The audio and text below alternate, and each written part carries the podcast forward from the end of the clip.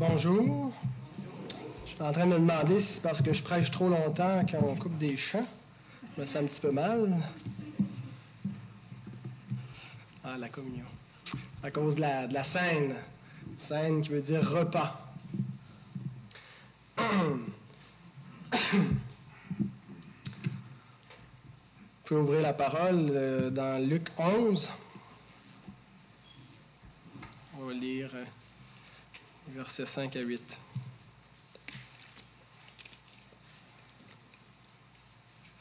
Mais avant, nous allons prier.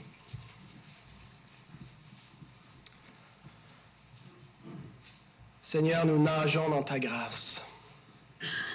Nous sommes environnés de ta grâce. Nous ouvrons ta parole de grâce.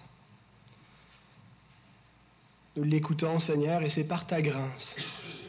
Personne ici, Seigneur, n'est digne d'entendre ta parole. C'est un privilège, Seigneur, qui nous est accordé gratuitement, gratuitement, pas parce qu'on l'a mérité. Et Seigneur, je suis encore bien moins digne de prêcher cette parole. C'est par ta grâce, Seigneur. Ô Dieu, nous reconnaissons que nous sommes indignes de toi à cause de nos péchés, à cause de nos faiblesses qui nous éloignent de toi, Seigneur. Pardon parce que cette semaine, nos regards se sont souvent détournés de toi. On soupirait après tant de choses, Seigneur, dans le monde. Pardonne-nous, Seigneur, de ne pas t'aimer davantage, de ne pas vivre davantage pour toi. Et Seigneur, nul ici ne prétend marcher par sa propre justice. Mais comme nous l'avons chanté ce matin, c'est à cause de Christ. C'est en son nom que nous pouvons traverser ce voile et entrer en ta présence. C'est en son nom que nous avons le pardon pour nos fautes. C'est en son nom que tu nous guéris, que tu nous redresses, que tu nous laves. Lave nos cœurs, lave nos consciences, Seigneur, qui sont alourdis par tous nos manquements. Que nous puissions nous sentir légers ce matin, d'être pardonnés, d'être aimés de toi. Que nous puissions te rencontrer face à face sans que rien, Seigneur, n'interfère, sans que rien nous empêche de goûter à la douceur de ta présence, au travers de ta parole, au travers de la table qui est dressée devant nous, au travers des chants, au travers de la communion, des encouragements, des prières, de la lecture de ta parole et de la prédication de ta parole. Seigneur, glorifie-toi dans nos cœurs, dans nos pensées, dans nos vies, ce matin et jusque dans l'éternité. Amen.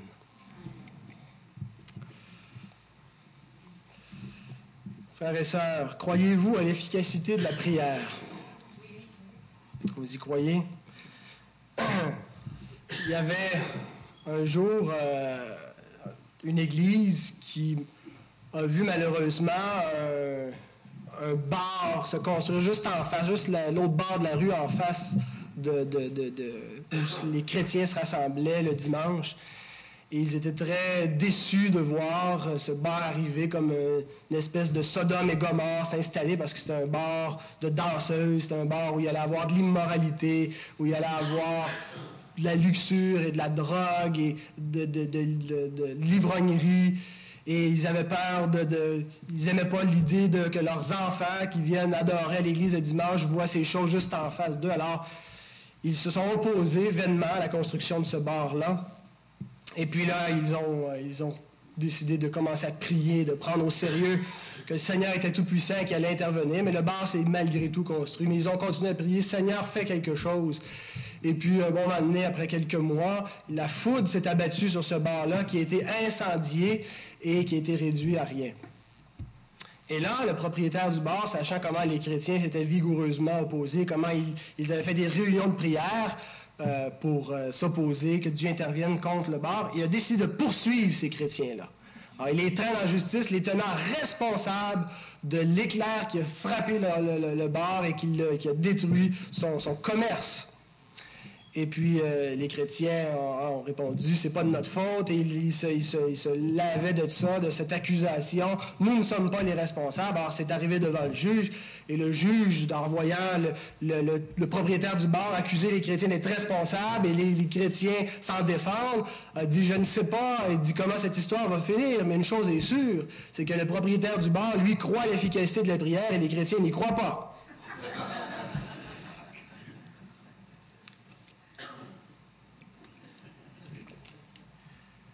Parfois, on n'y croit pas ou on en doute de l'efficacité de la prière parce qu'on a l'impression, par moment en tout cas, que Dieu n'écoute pas, qu'il ne répond pas. Et ça devient un petit peu difficile de prier quand que ces impressions-là, désagréables, nous, nous saisissent. Quand on a l'impression qu'on prie en vain et qu'on commence à pas être certain que, Dieu vraiment répond ou même qu'il écoute nos prières. Et quand ça, nous saisit, on a de la, difficulté à prier avec foi et notre prière a tendance à devenir formelle et machinale. Et puis même, tranquillement, elle a tendance à s'estomper. Hein, elle, diminue. Alors quand ça nous arrive, où est-ce qu'on peut trouver de l'assurance? L'assurance que Dieu nous écoute, effectivement, et qu'il nous répond. Est-ce que pour retrouver cette assurance, on doit la chercher dans nos impressions, l'impression que Dieu nous écoute? Est-ce qu'on doit s'auto-convaincre, s'auto-suggérer que oui, Dieu entend? Ou est-ce qu'on doit trouver cette assurance dans la parole de Dieu? Parce que si on sait que la prière est efficace et si on sait que Dieu l'écoute et y répond, c'est pas parce qu'on en a l'impression ou parce qu'à un moment donné, cette impression-là est partie, c'est parce que Dieu le dit dans sa parole, simplement. Alors, lisons ensemble dans Luc 11, les versets 5 à 8. Il leur dit encore, Si l'un de vous a un ami et qu'il aille le trouver au milieu de la nuit pour lui dire, Ami, prête-moi trois pains, car un de mes amis est arrivé de voyage chez moi, et je n'ai rien à lui offrir.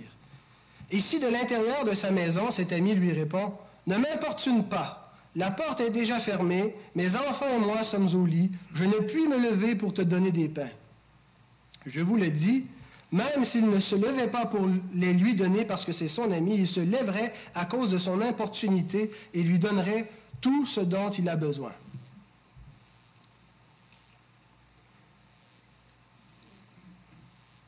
Avant d'aller plus avant, pardon pour la redondance, euh, avant de voir ce que ce texte euh, signifie, regardons ce qu'il ne signifie pas. D'abord, le texte ne signifie pas que Dieu est au lit. Il y a une comparaison, bien sûr, on le voit, Jésus euh, raconte cette histoire pas juste comme si c'était une fin en soi, mais pour illustrer quelque chose par rapport à Dieu. Il ne veut pas nous dire que Dieu est couché, qu'il n'est pas intéressé, puis il va falloir le convaincre, il va falloir plaider pour le sortir du lit. Il y a une comparaison qui est faite entre l'homme au lit et Dieu, mais c'est une comparaison euh, davantage au niveau du contraste que de l'identité. C'est-à-dire que euh, Jésus veut nous montrer, ben, vous, vous êtes mauvais, mais vous savez pourtant donner de bonnes choses. Vous, vous dormez, mais même quand vous dormez, vous êtes capable de vous lever faire quelque chose. Ben, Dieu, lui, il n'est pas mauvais, il est bon et il ne dort pas. Alors, la comparaison est plus au niveau du contraste que de l'identité. Deuxièmement, le texte n'enseigne pas que Dieu va nous donner n'importe quoi de ce qu'on lui demande pour autant qu'on persévère en prière. Ce n'est pas, pas, ce que le texte veut nous montrer. Généralement, ce qu'on comprend de, cet enseignement-là, on voit cet homme qui va importuner son ami à une heure audacieuse, hein, au milieu de la nuit, et l'ami lui dit Fiche le camp, laisse-moi dormir. Autrement dit, sac-moi la paix. Mais l'homme insiste tellement qu'il va finir par euh, obtenir euh, une réponse de son ami qui va répondre pour finalement avoir la paix. C'est un petit peu ce qu'on comprend. Euh, et le sens, donc, quand on, comprend les choses telles quelles, le sens qu'on donne à ça ou l'application qu'on en fait pour notre vie de prière, ben, on dit, avec Dieu, il faut de l'audace, genre d'audace que Georges Muller avait, hein, de, demander des choses qui paraissent carrément impossibles et que ça semble être perdu d'avance, mais pourtant on va lui demander quand même et Dieu va montrer sa toute-puissance. Et aussi, surtout, il faut persévérer dans la prière pour obtenir ce qu'on demande.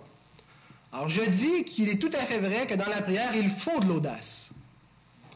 il faut avoir cette espèce d'audace, mais pas juste de l'audace, une espèce d'humilité, d'honnêteté devant Dieu pour être capable d'arriver à lui avec nos faiblesses, de lui confesser nos péchés. Ça prend, on peut comparer ça à de l'audace ou un, certain courage pour, arriver devant Dieu et, plaider jusque nos, nos, euh, nos, péchés les plus laids et, les intentions les plus mauvaises de notre cœur.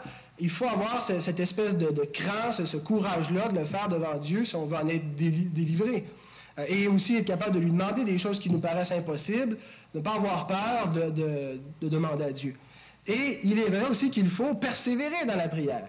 Euh, L'Écriture enseigne cela, qu'on ne doit pas se relâcher. Cependant, je ne pense pas que ce soit l'enseignement central du texte. Le but de cette, parabole n'est pas de nous enseigner la persévérance dans la prière, premièrement, euh, ni, premièrement, l'audace, même si c'est des éléments qu'on retrouve. Il y a une autre parabole un petit peu plus loin que Jésus va, va enseigner dans Luc 18, celle du juge inique, et avant la parabole, ça nous dit Jésus leur donnait cette parabole pour enseigner qu'il faut toujours prier sans jamais se relâcher. Et là, c'est la, femme, la veuve, qui vient plaider devant un juge inique. Elle va insister, puis insister, puis insister jusqu'à ce qu'elle obtienne ce qu'elle veut. Et la leçon, c'est ben, Dieu n'est pas inique. Euh, il va nous donner ce qu'on veut. Alors, si on peut obtenir d'un homme inique quelque chose de bon, à combien plus forte raison on va l'obtenir de Dieu? Alors, persévérons. Mais dans la parabole qu'on a lue, c'est pas ce qui est au centre. Alors, quelle est la bonne interprétation? Alors, pour avoir la bonne interprétation, euh, ben, il, faut poser la bonne question ou avoir la bonne réponse à la bonne question. Et il y, a une, question que Jésus soulève au verset 5. Et c'est la réponse qu'on donne à cette question-là qui nous met sur la piste. Cependant, le verset 5 est est un peu mal traduit dans certaines versions, et ça nous échappe complètement quand on lit le texte en français, que Jésus pose une question. On lit, il leur dit encore, si l'un de vous a un ami, mais en fait, elle dit, lequel de vous a un ami, et là, il décrit une situation. Et dans la, question que Jésus pose, il suggère déjà la réponse. La façon que le, texte est formulé en grec, non seulement il pose une question, mais il suggère déjà c'est quoi qui, qui doit être répondu à cette question-là. Et on fait ça en français, n'est-ce pas? Ben, je viens de le faire. Je vous ai posé une question et je vous ai suggéré la réponse. On le fait, n'est-ce pas? Ah, oui, on le fait. Euh, on va poser, on va dire des, des, questions du genre n'est-il pas vrai que Alors déjà, on a suggéré la réponse. Ou euh, avec des questions évidentes. Voulez-vous me contredire? Alors quelqu'un va dire, ça sous-entend que c'est non. Êtes-vous tombé sur la tête? Alors, on suggère des réponses en formulant des questions. Eh bien ici, c'est exactement ce que Jésus fait. Et on a l'expression qu'il prend, on va la regarder juste dans un autre contexte. Vous allez voir, c'est très très évident qu'il pose une question. Euh, tournez dans Matthieu 6.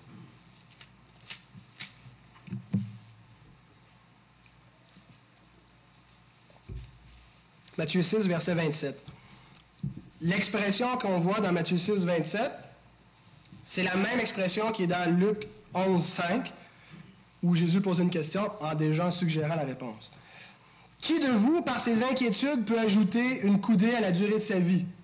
Lequel de vous? Autrement dit, il n'y en a aucun. Ça ne changera rien que vous vous inquiétez. Tournez dans Matthieu 7, 9. Lequel de vous donnera une pierre à son fils s'il lui demande du pain? Aucun. Personne ne fera ça. Matthieu 12, 11.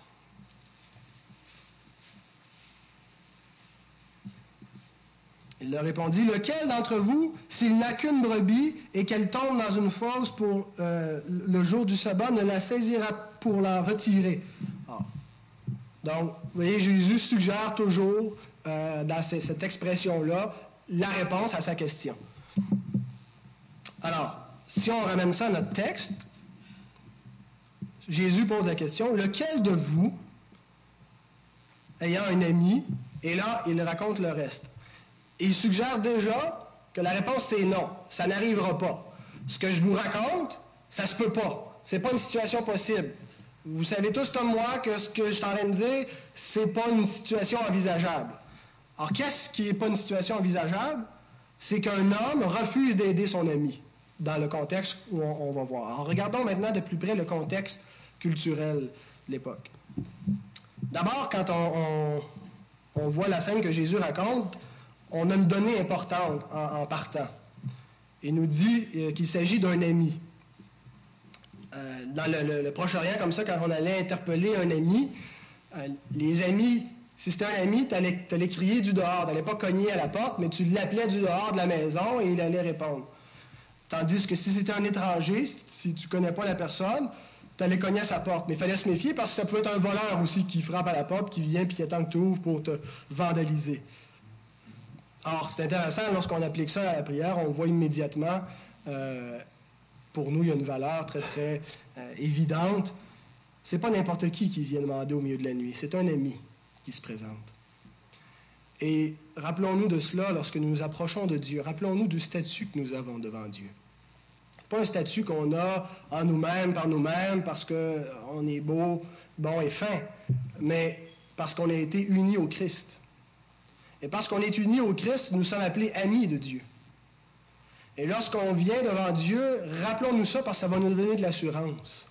Ce n'est pas n'importe qui qui arrive devant Dieu, c'est ses propres enfants. Ceux pour lesquels il n'y a rien sacrifié. Paul nous rappelle dans Romains que Dieu a livré son Fils à la mort pour nous. Puis quand il a ça, on était encore des ennemis. Est-ce qu'il ne va pas nous donner maintenant toute chose? Il nous a donné ce qu'il avait de plus grand.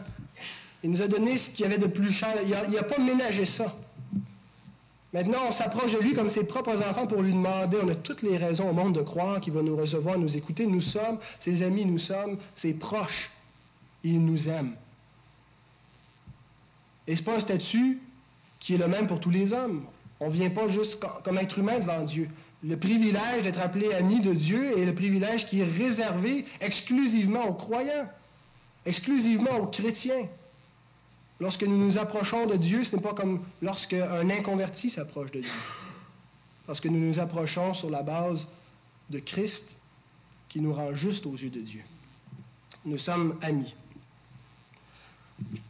Dans chaque culture, on retrouve ce qu'il y a de sacré dans une culture, ou plutôt euh, les tabous, ou, ce, qui est, envisageable et ce qui est non envisageable, ce qu'on ne peut pas euh, considérer qui, qui, pourrait se faire.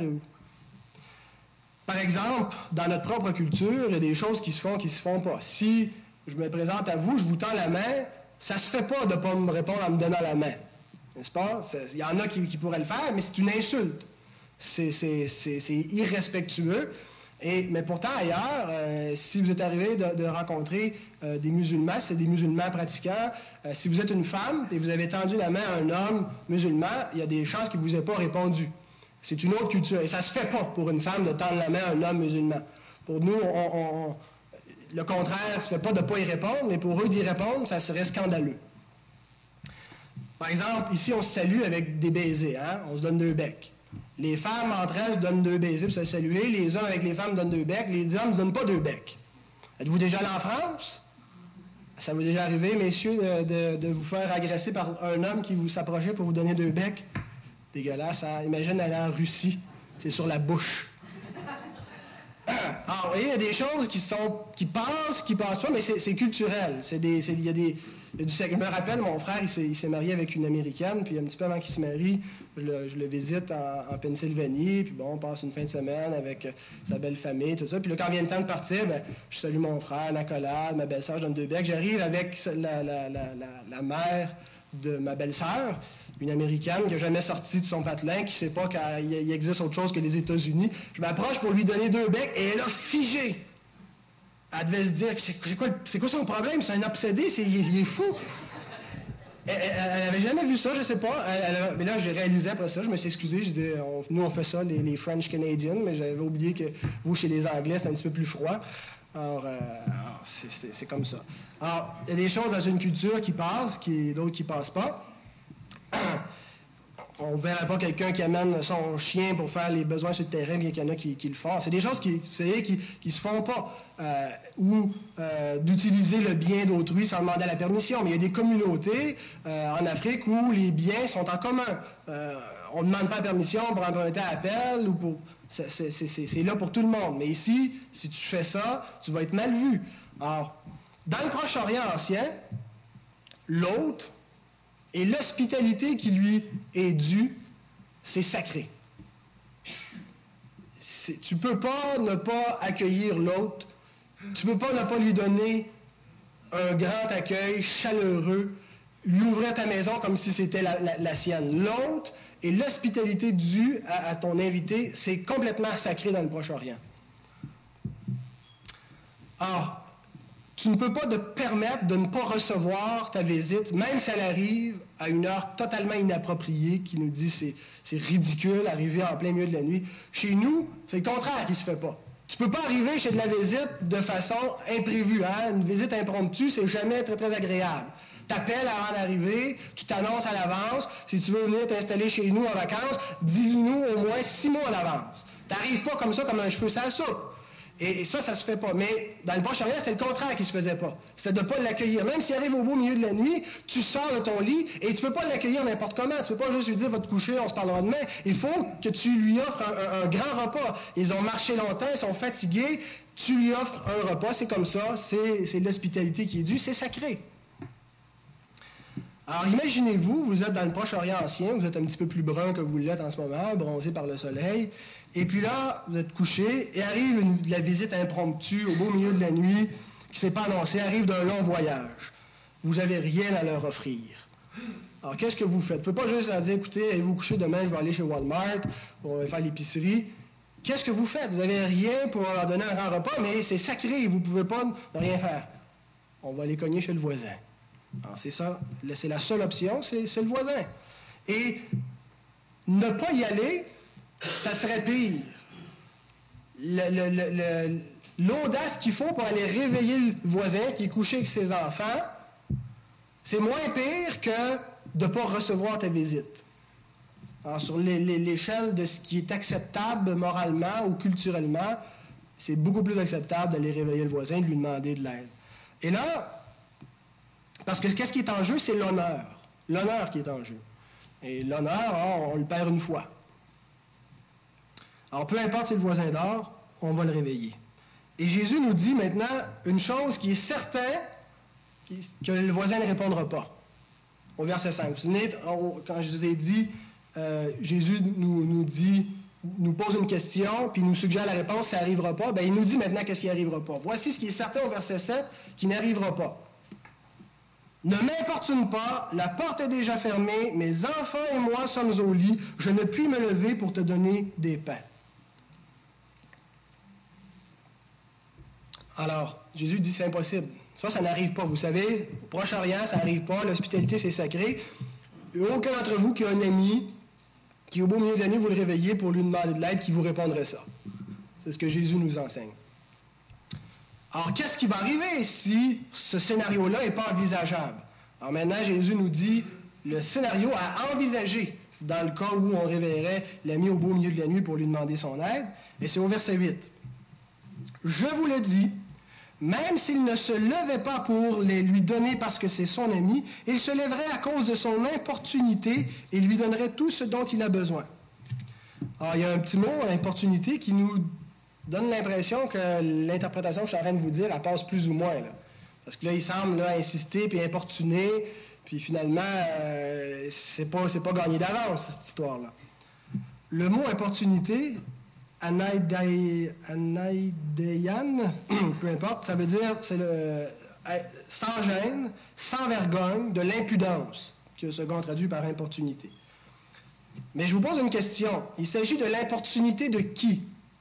En relisant le verset 8, je vous le dis, même s'il ne se levait pas pour les lui donner parce que c'est son ami, il se lèverait à cause de son importunité et lui donnerait tout ce dont il a besoin. En français, les deux lectures semblent possibles, c'est-à-dire que ça peut être autant l'importunité de celui qui va cogner ou qui va réveiller son ami, hein, il l'importune, et l'importunité euh, de, celui qui, est couché de son opportunité. Grammaticalement, ça, semble possible. Logiquement, on se dit, ben, c'est celui qui vient de réveiller. Mais l'analyse grammaticale en grec fait infiniment plus de sens s'il s'agit de l'importunité de celui qui dort. Alors, quel est le sens? Alors, voici le sens. Celui qui dort ne peut pas se permettre un geste qui mènerait à son déshonneur. Il ne peut pas être vu comme un homme qui, sans gêne, refuse l'hospitalité. Il ne peut pas se permettre cette importunité, il ne peut pas se permettre ce sans-gêne. Il ne peut pas se permettre ce déshonneur, puis avoir l'air de quelqu'un qui refuse l'autre, et refuse l'hospitalité, refuse d'aider son ami. C'est une importunité qu'il ne peut pas se permettre. C'est un sans-gêne auquel il n'a pas droit sans que ça écoute le prix de son honneur. À cause de son honneur, il va répondre. C'est ce que Jésus enseigne. Il va répondre, c'est sûr. Il ne peut pas se permettre de ne pas répondre. Application. On amène ça à Dieu maintenant. Dieu a plus d'honneur que quiconque. Et il va défendre son honneur. Ésaïe 48, verset 11. C'est pour l'amour de moi, pour l'amour de moi que je veux agir, car comment mon nom serait-il profané? Je ne donnerai pas ma gloire à un autre. Dieu a une gloire, une gloire extraordinaire dont on ne peut imaginer le rayonnement. Et il va défendre sa gloire. C'est pour l'amour de lui que Dieu a délivré son peuple maintes et maintes fois. Pour la gloire de son nom. C'est pour la gloire de son nom que Dieu nous a rachetés. Nous avons été rachetés à la louange de la gloire de sa grâce. Pour manifester comment Dieu est bon. Pour l'amour de moi que je veux agir. Dieu a une gloire, Dieu a un honneur et il défendra son honneur. Souvenez-vous de Moïse, tournez avec moi dans Nombre 14. Nombre 14 et versets 15 à 18. Combien de fois est-ce que Dieu a menacé du jugement, il détruirait son peuple? Son peuple désobéissant, la nuque son peuple rebelle, contredisant. Je vais le détruire et il dit à Moïse, je vais partir de toi pour faire une nouvelle nation, fidèle. Et Moïse intercède. remarquez quand il intercède les arguments qu'il emploie devant Dieu. L'honneur de Dieu. Nombre 14, versets 15 à 18. Si tu fais mourir ce peuple comme un seul homme, les nations qui ont entendu parler de toi diront, l'Éternel n'avait pas le pouvoir de mener ce peuple dans le pays qu'il avait juré de, de lui donner. C'est pour cela qu'il l'a égorgé dans le désert. Maintenant que la puissance du Seigneur se montre dans sa grandeur, comme tu l'as déclaré en disant, l'Éternel est lent à la colère, riche en bonté. Il pardonne l'iniquité, la rébellion, mais il ne tient point le coupable pour innocent. Il punit l'iniquité des pères sur les enfants jusqu'à la troisième et à la quatrième génération.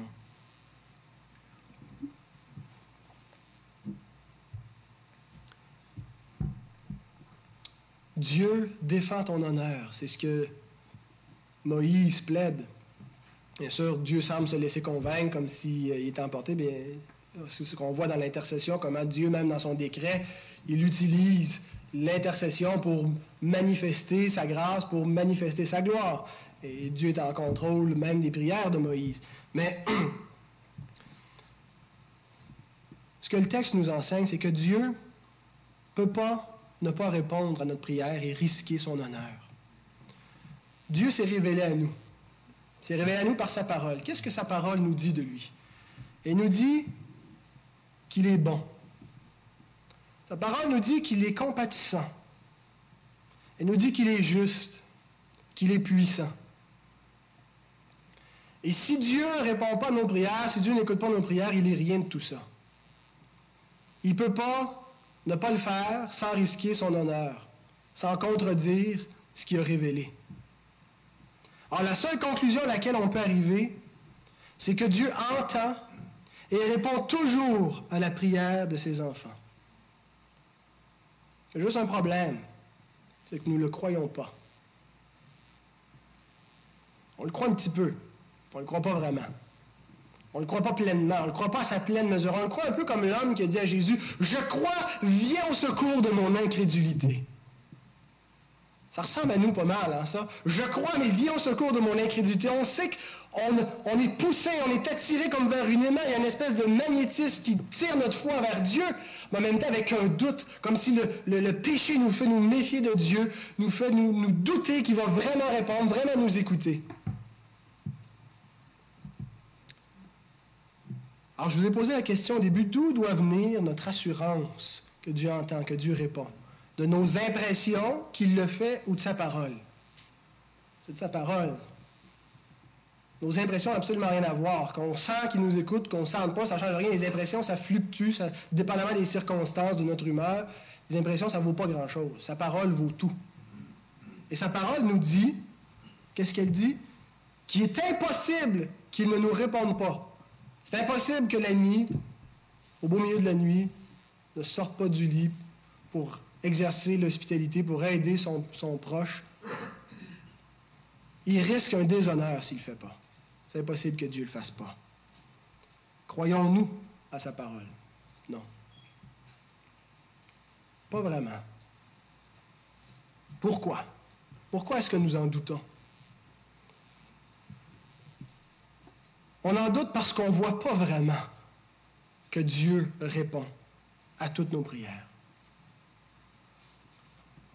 On n'a pas vraiment l'impression que Dieu nous écoute parce qu'on ne voit pas comment Dieu répond à nos prières. C'est assez frappant quand Jésus nous parle de la foi dans la prière, puis il parle de la, foi qui transporte les montagnes. Puis quand les disciples lui disent ça après qu'il a, dit qu'il a maudit le figuier, le figuier devient sec.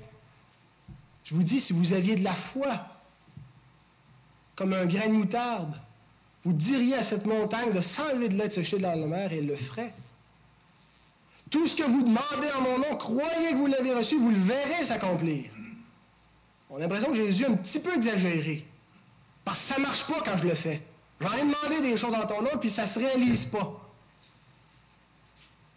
Est-ce que c'est Jésus qui a tort? Est-ce que c'est la parole qui est exagérée? Ou c'est nous qui doutons, qui ne croyons pas?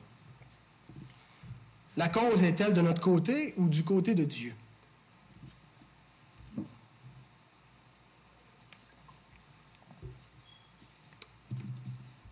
La prière exaucée.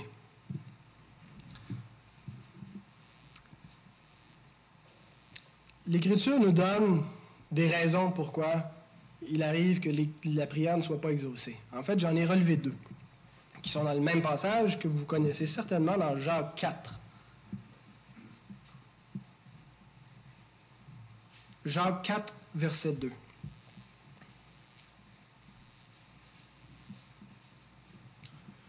Vous convoitez et vous ne possédez pas. Vous êtes meurtrier et envieux et vous ne pouvez pas obtenir. Vous avez des querelles et des luttes et vous ne possédez pas parce que vous ne demandez pas. Vous voyez, il énumère le genre de problèmes qu'on peut rencontrer, d'être aux prises avec la convoitise et de, de, ne pas en être délivré, vous ne possédez pas. D'être meurtrier et envieux et d'être pas capable d'obtenir une libération de ça. D'avoir des querelles, des luttes, et encore une fois, de ne pas posséder ce qui est sous-entendu la paix, la victoire. Et pourquoi est-ce qu'on n'y arrive pas? Il nous dit, c'est simple, vous ne demandez pas. Avez-vous été aux prises dans votre vie avec ces choses qui sont énumérées? La liste n'est pas exhaustive, hein? il a nommé la convoitise. Est-ce que vous avez déjà connu la convoitise? La haine, l'envie, les querelles, les luttes, et tout ce qu'on peut nommer de choses semblables à ça. Et n'en ayant pas été délivré. L'Écriture nous dit, ben, peut-être que tu n'en as pas été délivré parce que tu n'as pas demandé en être délivré. Eh oui, mais j'ai prié et il n'y a rien qui est arrivé. Ben, c'est un petit peu semblable à la, femme qui euh, revient d'une fin de semaine à l'hôtel elle rappelle à l'hôtel quand elle se rend compte qu'elle a, perdu un bijou précieux qu'elle avait hérité de son arrière, arrière, arrière grand-mère. Alors, euh, elle appelle, puis là, l'homme à la réception, euh, quand il lui explique son problème, il dit Attends un instant, madame, je vais aller voir aux objets perdus si on l'a pas retrouvé. Alors, euh, il s'en va, et là, il trouve le, bijou précieux. Ah, il, est content de pouvoir annoncer cette bonne nouvelle à la femme, il revient au téléphone pour lui dire, et elle a raccroché. On est comme ça parfois. J'ai demandé, mais rien qui s'est passé. J'ai arrêté de demander. Quand il dit vous ne demandez pas, il conjugue le verbe au présent. Et je vous ai répété, je vous le dis encore pour que quand vous lisez l'Écriture, que vous remarquiez que peut-être que dans le grec, le verbe est au présent. Le présent veut dire une action qui est continuelle, qui est répétitive, itérative, qui, qui se prolonge dans le temps. C'est pas juste demander de manière ponctuelle une fois, ça, ça serait l'aoriste. Et vous ne demandez pas, vous ne persistez pas dans vos demandes continuellement de manière acharnée. Vous savez, la croissance chrétienne, c'est un processus lent, long, un peu comme un jardin. Qui ici entretient un jardin, plante des, des, plantes de tomates avec Madame, Madame Payette? Alors, quand vous plantez vos tomates au printemps, ou vos concombres, ou votre ail, ou vos patates, ou je ne sais trop, est-ce que le lendemain, vous récoltez immédiatement le fruit? Ça prend un peu plus de temps. Ça prend de l'entretien. Hein? Il faut la, bénédiction, il faut que la, pluie vienne, il faut que le soleil vienne, et il faut une énergie de l'extérieur, il faut enlever les mauvaises herbes, et ça porte son fruit à long terme, la persévérance. Demandez. Demandez, demandez, demandez, demandez, et vous recevrez. C'est ce que le présent veut dire. Il y, a, une action dans le temps qui est continuelle, qui persiste. Mais il y a une garantie. C'est garanti que les, semences qu'on a, données vont porter du fruit. Une plus que l'autre, des fois moins, dépendamment des années, mais elles vont porter du fruit, ça marche. Dieu a fait les choses comme ça pour qu'elles marchent. Et spirituellement, Dieu nous a donné une espèce de jardin comme ça, dans lequel si on l'ensemence et qu'on l'entretient par la prière, ça marche aussi. Et il y aura des fruits, c'est une promesse, c'est assuré. Dieu le dit. Son honneur est en jeu. Ça ne peut pas ne pas marcher. Demandons-nous. Avons-nous cessé de demander? Avons-nous jeté l'éponge? Avons-nous laissé les mauvaises herbes pousser dans le jardin et abandonné la prière? La deuxième chose qui nous dit pourquoi est-ce que ça ne fonctionne pas, c'est parce qu'on demande mal. Le verset suivant dans Jacques 4, vous demandez et vous ne recevez pas. Ah c'est parce que vous demandez mal dans le but de satisfaire vos passions.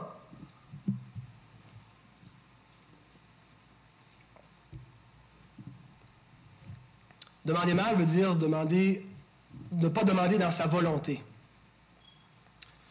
Et je pense qu'on peut remercier Dieu de ne pas répondre à toutes nos prières en ce sens-là. Il y a un, monsieur, un théologien qui s'appelait Howard Hendricks, un Américain qui, euh, est devenu, docteur en théologie, qui enseigne à, une faculté, puis il, raconte souvent dans, un cours où il vient qu'à parler de la, vie de piété, de la vie de prière, puis il raconte à ses étudiants une petite histoire qui lui est arrivée pour vrai. Il dit quand il était jeune, euh, quand il se préparait pour les études en théologie, il était vraiment très, très en vue dans son église. Euh, apprécié par, l'ensemble des gens, puis c'était un beau garçon. Alors, il y avait beaucoup de mamans à l'église qui l'avaient spoté pour être le, mari de, leur, fille, et donc, leur gendre en devenir. Et même un moment qu'elle osait les lui dire, elle dit, tu sais, euh, Howard, elle dit, je prie beaucoup le Seigneur pour que tu deviennes mon gendre. Et là, à ce point-là, il s'arrête devant ses étudiants et dit, est-ce que vous avez jamais remercié Dieu pour les prières non répondues? Gloire à Dieu qu'il satisfasse pas tous, toutes nos, requêtes parce que même parfois ça nous échappe à quel point on peut demander des choses égoïstement, des choses qu'on convoite et qu'on habille par contre avec des beaux arguments spirituels, puis pour convaincre Dieu. Gloire à Dieu de ne pas euh, nous exaucer à chaque fois. Mais quand on prie dans sa volonté, quand on ne demande pas mal, quand on prie selon la volonté de Dieu, on a la garantie qu'il nous écoute et qu'il nous répond. La parabole qu'on a lue, si vous revenez dans Luc 11, elle est précédée d'un autre enseignement de Jésus qui donne un cadre à la prière, qui donne des, limites, des balises dans lesquelles euh, on doit exercer la prière. En fait, c'est les disciples qui lui demandent enseigne-nous à prier. Jésus priait un certain jour, dans Luc 11, 1 à 4, en un certain lieu, Lorsqu'il eut achevé, un de ses disciples lui dit, Seigneur, enseigne-nous à prier, comme Jean l'enseignait à ses disciples. Il leur dit, quand vous priez, dites, Père, que ton nom soit sanctifié, que ton règne vienne. Donne-nous chaque jour notre pain quotidien. Pardonne-nous nos péchés, car nous aussi nous pardonnons à quiconque nous offense, et ne nous induis pas en tentation.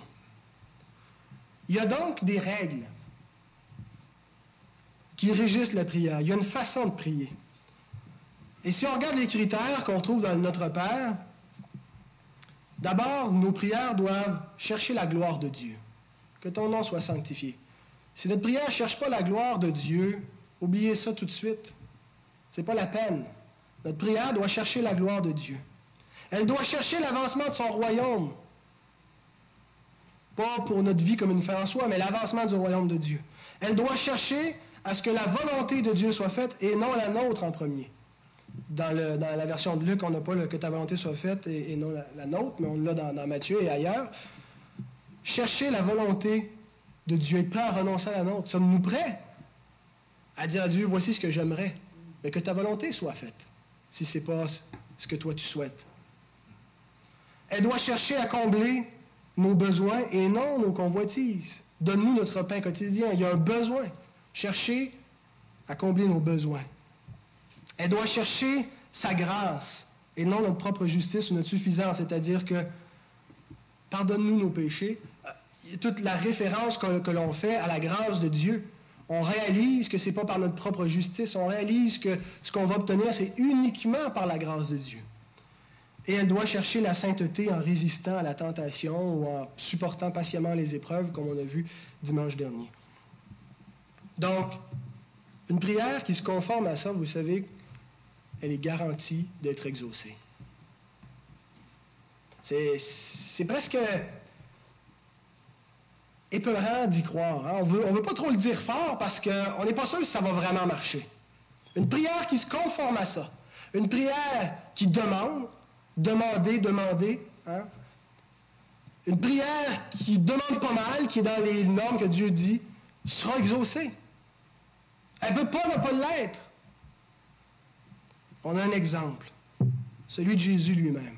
Regardez avec moi dans Matthieu 26 le verset 39.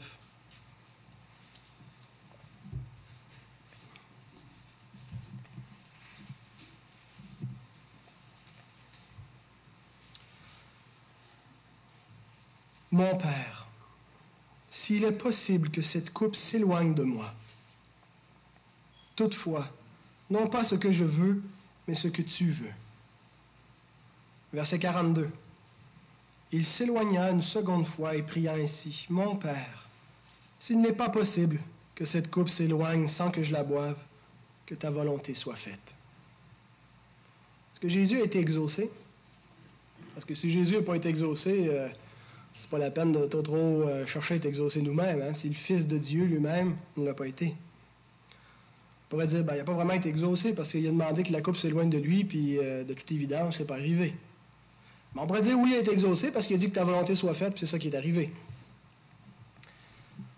J'aime comment l'Épître aux Hébreux se penche sur cette prière que Christ a faite avec larmes et supplications, des, des, douleurs, dans une agonie de l'âme. Hébreux 5, 7. C'est lui qui, dans les jours de sa chair, ayant présenté avec de grands cris et avec larmes des prières et des supplications à celui qui pouvait le sauver de la mort, et ayant été exaucé à cause de sa piété. Jésus est exaucé. Il s'est trouvé devant une épreuve où il devait boire la coupe. Et c'était effroyable pour lui. On ne peut pas imaginer de boire la coupe de la colère de Dieu. Il semblait incapable, au point qu'il a demandé que la coupe soit éloignée. Mais Dieu l'a exaucé, il l'a rendu capable, il l'a fortifié. On lit par exemple dans Luc 22, 43, Alors un ange lui apparut du ciel pour le fortifier. Il y a de l'aide pour supporter l'épreuve. Mais Jésus demandait à être délivré de la mort. Il redoutait la mort. Lui, le prince de la vie, ne voulait pas se rassasier jusqu'à la lie de la coupe, de l'amertume, de la mort. Et il a été délivré de la mort il est ressuscité.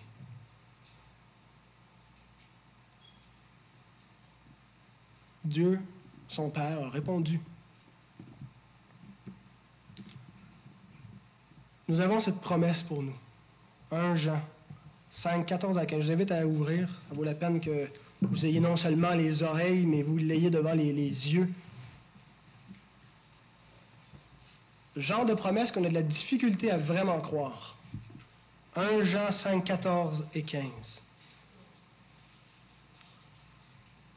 Nous avons auprès de lui cette assurance que si nous demandons quelque chose selon sa volonté, il nous écoute.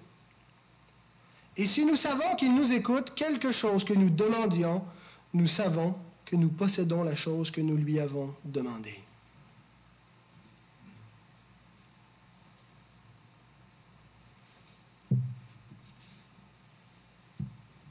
Jésus dit, c'est impossible que l'ami ne se lève pas au milieu de la nuit pour répondre aux besoins de l'autre. C'est impossible que Dieu ne le fasse pas non plus. On a dit qu'on avait de la difficulté à y croire, puis si on a de la difficulté à y croire, c'est parce qu'on ne voit pas toujours que ça marche, la prière. On a donné des raisons pour dire pourquoi est-ce que ça ne marche pas toujours. Premièrement, parce qu'on ne demande pas, ou deuxièmement, parce qu'on demande mal, qu'on ne demande pas dans les, les, normes que Dieu nous a données pour prier, qu'on ne demande pas dans sa volonté. Or, sommes-nous au diapason de la volonté de Dieu lorsque nous prions? Je suis persuadé que vous priez tous, je l'espère. Mais sommes-nous au diapason de la volonté de Dieu lorsque nous prions? Voici ce que nous devrions chercher auprès de Dieu lorsque nous prions, et voici ce que nous obtiendrons assurément si on persévère en priant. Mes frères qui êtes mariés, est-ce que vous priez pour aimer vos femmes comme Christ aime l'Église? Voici quelque chose qui est tout à fait dans la volonté de Dieu. Si nous prions pour apprendre à aimer nos femmes comme Christ a aimé l'Église, à sacrifier pour elles, Christ qui l'a aimé pour la purifier, l'aimer pour leur leur sanctification, leur sainteté, nous allons l'obtenir. Mes sœurs, priez-vous pour être soumises à vos époux comme l'Église l'est à Christ et de le faire joyeusement, de pas avoir l'impression que c'est un rival, que c'est dangereux de vous soumettre à lui, et de le faire avec joie. Priez-vous pour être des parents aimants, patients, sages et bons. Prions-nous pour être une famille heureuse. Prions-nous pour être remplis de sagesse pour chacune de nos décisions, que celui qui manque de sagesse la demande à Dieu, elle lui sera donnée, mais qui la demande avec foi sans douter, qui persévère dans sa demande, il va l'obtenir. Prions-nous pour porter du fruit en toutes sortes de bonnes œuvres. Est-ce que c'est les choses que nous cherchons auprès de Dieu? Prions-nous pour être pleinement satisfaits de notre état pleinement satisfait de ce que le Seigneur nous donne, ou est-ce qu'on prie pour avoir autre chose? Quand on prie pour avoir autre chose, on démontre qu'on n'est pas satisfait de ce que Dieu nous a donné. Mais si on prie pour que le Seigneur nous aide à aimer ce qu'il nous a donné, puis à être heureux de l'état où on se trouve, sans s'en plaindre, on va l'obtenir. Ça, c'est ce que Dieu veut nous donner. Ça ne veut pas dire que Dieu ne va pas nous, nous, donner autre chose qui, qui nous fera du bien, mais Dieu nous demande d'être satisfait de l'état où on se trouve. Est-ce que nous prions pour avoir une patience inlassable dans l'épreuve? Être capable de tout supporter et supporter avec joie l'épreuve. Prions-nous pour aimer inconditionnellement notre prochain. L'aimer pas avec la langue seulement. Ah, mon frère, je t'aime. J'aime bien ça de voir le dimanche. Bien-aimé, n'aimez pas avec la langue seulement, mais en action et en vérité. Concrètement, comme ça nous est décrit dans 1 Corinthiens 13 un amour engagé, concret, qui relève non pas des émotions, d'une attitude de cœur, premièrement, mais des actions. Prions-nous pour cela. Prions-nous pour apprendre à mettre nos dons au service de nos frères, de nos sœurs, pour que Dieu les fasse fructifier dans l'Église. Prions-nous pour répandre la bonne odeur de Christ en tout lieu et d'être un témoignage, pas d'être agréable pour les hommes, d'être l'odeur de Christ en tout lieu pour les hommes. Aux uns une odeur de mort, aux autres une odeur de vie. Prions-nous pour être libérés d'un péché qui revient constamment, qui est comme une entrave qui tient notre jambe. Prions-nous pour avoir le courage de faire sa volonté, d'être capable d'obéir en tout temps, peu importe le prix. Des fois, ça coûte cher. Prions-nous pour aimer Dieu de tout notre cœur, de toute notre âme, de toute notre pensée, de toute notre force. On a là une belle liste qui est tout à fait en harmonie avec la volonté de Dieu. L'Écriture est remplie des promesses que si nous prions, nous allons recevoir, que si nous cherchons ardemment ces choses, nous allons les obtenir. Vous savez, j'ai demandé à Dieu de briser des choses dans ma vie, de m'humilier pour que j'apprenne à le craindre, pour que je ne me confie pas en moi, de me délivrer des péchés, de l'orgueil, ainsi de suite. Et quand ça arrive, des fois, on regrette presque d'avoir demandé que Dieu le fasse. Mais Dieu répond, si vraiment c'est ce qu'on cherche, si vraiment on cherche Dieu de tout notre cœur, on va le trouver. Et lorsqu'on aura tout ça, si vraiment tout ce qui a été énuméré, si nous le possédons, en ce moment, on a l'impression des fois qu'on possède les querelles, la jalousie, l'impatience. Mais si on ne possédait plus ça et on possédait les choses que, que je vous ai énumérées, qu'est-ce qui pourrait nous manquer? Qu'est-ce qui nous manquerait après ça? Absolument rien. Nous serions riches. Imaginez si chacun de nous possédait tout ça, le trésor. Imaginez l'état de l'Église. Il est bon d'avoir ces aspirations. Des fois, quand on entend ça, on se dit, ouais, on, est, on se sent un peu poche. Mais c'est une bonne chose parfois de se sentir poche. Ça nous permet de relever la tête et de regarder le modèle parfait que nous avons en Christ et d'y tendre. Et savoir que lorsqu'on va y parvenir à cette maturité, tranquillement, ça sera par la grâce de Dieu. Par sa grâce uniquement. Est-ce que les choses que nous avons énumérées sont vraiment des choses que nous voulons avoir? Parce que si on ne veut pas les avoir, on ne les demandera pas, on ne les aura pas. Mais si vraiment c'est ce qu'on veut avoir, c'est ce qu'on sait qu'on devrait avoir, qu'est-ce que nous attendons pour le demander? Et le demander encore? Et le demander continuellement. Parce qu'à cause de son honneur, Dieu va nous le donner. C'est sûr. Dieu va répondre. Il le dit dans sa parole. Que Dieu suscite en nous la foi qu'il faut, la persévérance, et puissions-nous vraiment avoir une vie de prière qui va être florissante dans notre vie, comme un jardin rempli de tous les fruits, de toutes les récoltes abondantes. Que Dieu fasse cela dans nos vies, que Dieu fasse ça dans nos âmes, que Dieu fasse ça dans notre vie de mariage, dans notre vie de famille, dans, dans tous les domaines de notre existence, dans son Église à Saint-Jérôme. Que Dieu le fasse. À lui la gloire dans tous les siècles. Amen.